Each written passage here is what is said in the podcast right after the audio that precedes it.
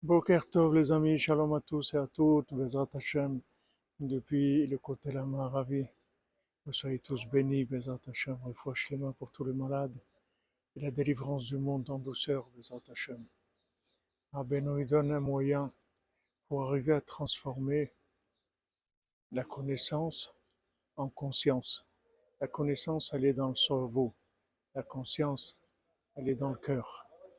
Maintenant, avec la parole, on transforme la, connaissance en conscience.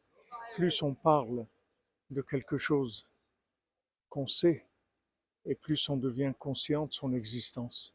Donc le moyen de devenir conscient et de se transformer vraiment, c'est de prier sur ce qu'on sait. C'est-à-dire quand on sait quelque chose, on demande à Hachem qui nous donne le mérite de pouvoir le vivre. À ce moment-là, on fait cette connaissance dans notre cœur c'est comme ça qu'on se transforme.